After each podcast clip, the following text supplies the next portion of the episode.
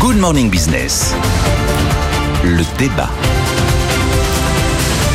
À 7h13, le moment attendu, tant attendu de la matinale, avec ce débat d'Os Daniel. Alors Nicolas, euh, on a petit à petit euh, on, connaissance des dividendes qui vont être versés par les entreprises. Euh, il y a beaucoup de commentaires, notamment euh, dans les médias traditionnels, sur le fait que c'est beaucoup, que c'est trop. Euh, c'est vraiment un grand, grand, grand classique. Saison des résultats du CAC 40 égale une espèce d'irruption avec un fond d'anticapitalisme à la française classique. Ce qui me frappe quand même, c'est que le traditionnel total bashing, qui est vraiment un marronnier de journalistes, il n'a pas tellement pris cette année. il a fait pchit assez vite et ils avaient en fait parfaitement, enfin je pourrais vous redonner mm. deux, deux, trois chiffres, le groupe a parfaitement déminé l'histoire en donnant des chiffres hyper factuels. Quand vous dites que vous avez 80% de vos 35 000 salariés sur le territoire français qui sont tous actionnaires, et qu'ils ont reçu en moyenne 5800 euros de dividendes, tout d'un coup, ça calme l'espèce de, de, réflexe presque pavlovien contre les dividendes. Alors, tous les ans, on a ce débat, généralement. Vous avez euh, la partie la plus à gauche des commentateurs qui veulent désinguer le CAC 40, euh, et on les accuse de gagner trop, de verser trop, euh, de gaver leurs actionnaires. De et pas investir.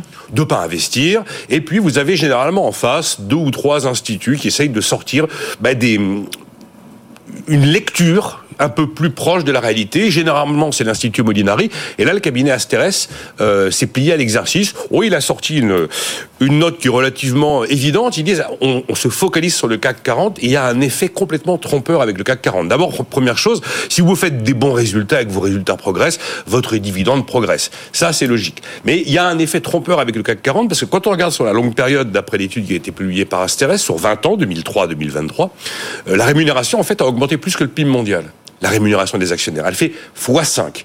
Pourquoi? Parce que le CAC est un pool ultra sélectif.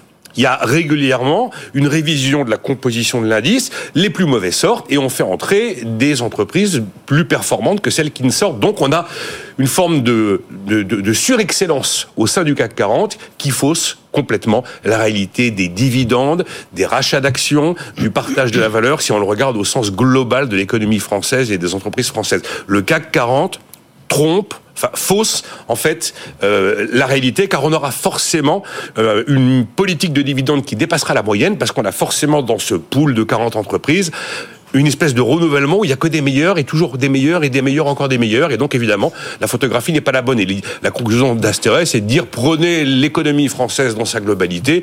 Il n'y a aucune anomalie. C'est la traditionnelle histoire du partage de la valeur entre le capital et le travail qui est resté stable. Et donc, voilà, retombons un petit peu sur terre et sortons de cette espèce de fantasme autour des dividendes. Après, on peut avoir un débat pour savoir s'il y a trop ou pas de dividendes et si les rachats d'actions doivent être ou pas condamnés. Enfin, Ils sont comptabilisés. Est-ce qu'il faut considérer que c'est une déviance ou pas, dans la mesure où les montants des rachats d'actions depuis quelques années a considérablement augmenté, ont considérablement augmenté. Alors Jean-Marc Daniel, est-ce qu'il y a trop de dividendes, trop de rachats d'actions? Écoutez, moi je veux avoir une position assez claire, tranchée sur le sujet, il n'y en a pas assez. Ah. ah. Et je pense qu'effectivement, les dividendes, quoi, c'est le résultat des profits, et je rappelle le grand vieux principe, les profits d'aujourd'hui sont les investissements de demain et les emplois d'après-demain.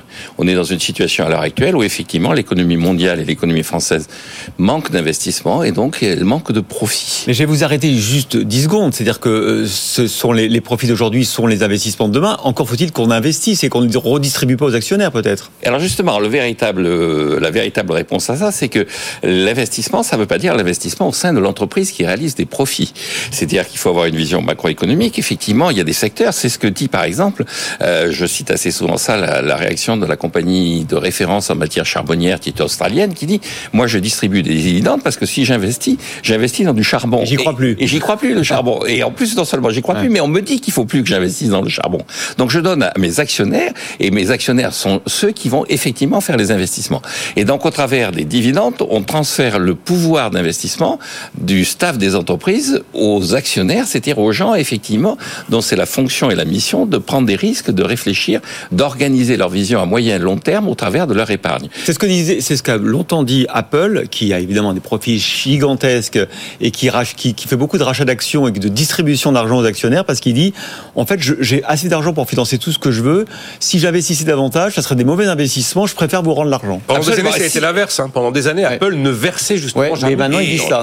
et, donc, si je vous donne effectivement effectivement votre l'argent, c'est vous qui allez faire les choix d'investissement. Et donc, je pense qu'il n'y a pas assez de dividendes parce qu'il y a trop de effectivement de profits qui restent dans des entreprises et donc d'une certaine façon qui sont bloqués dans certains secteurs d'activité, alors qu'on a besoin destruction créatrice de voir un certain nombre d'entreprises arrêter d'investir et d'autres entreprises naître et se développer.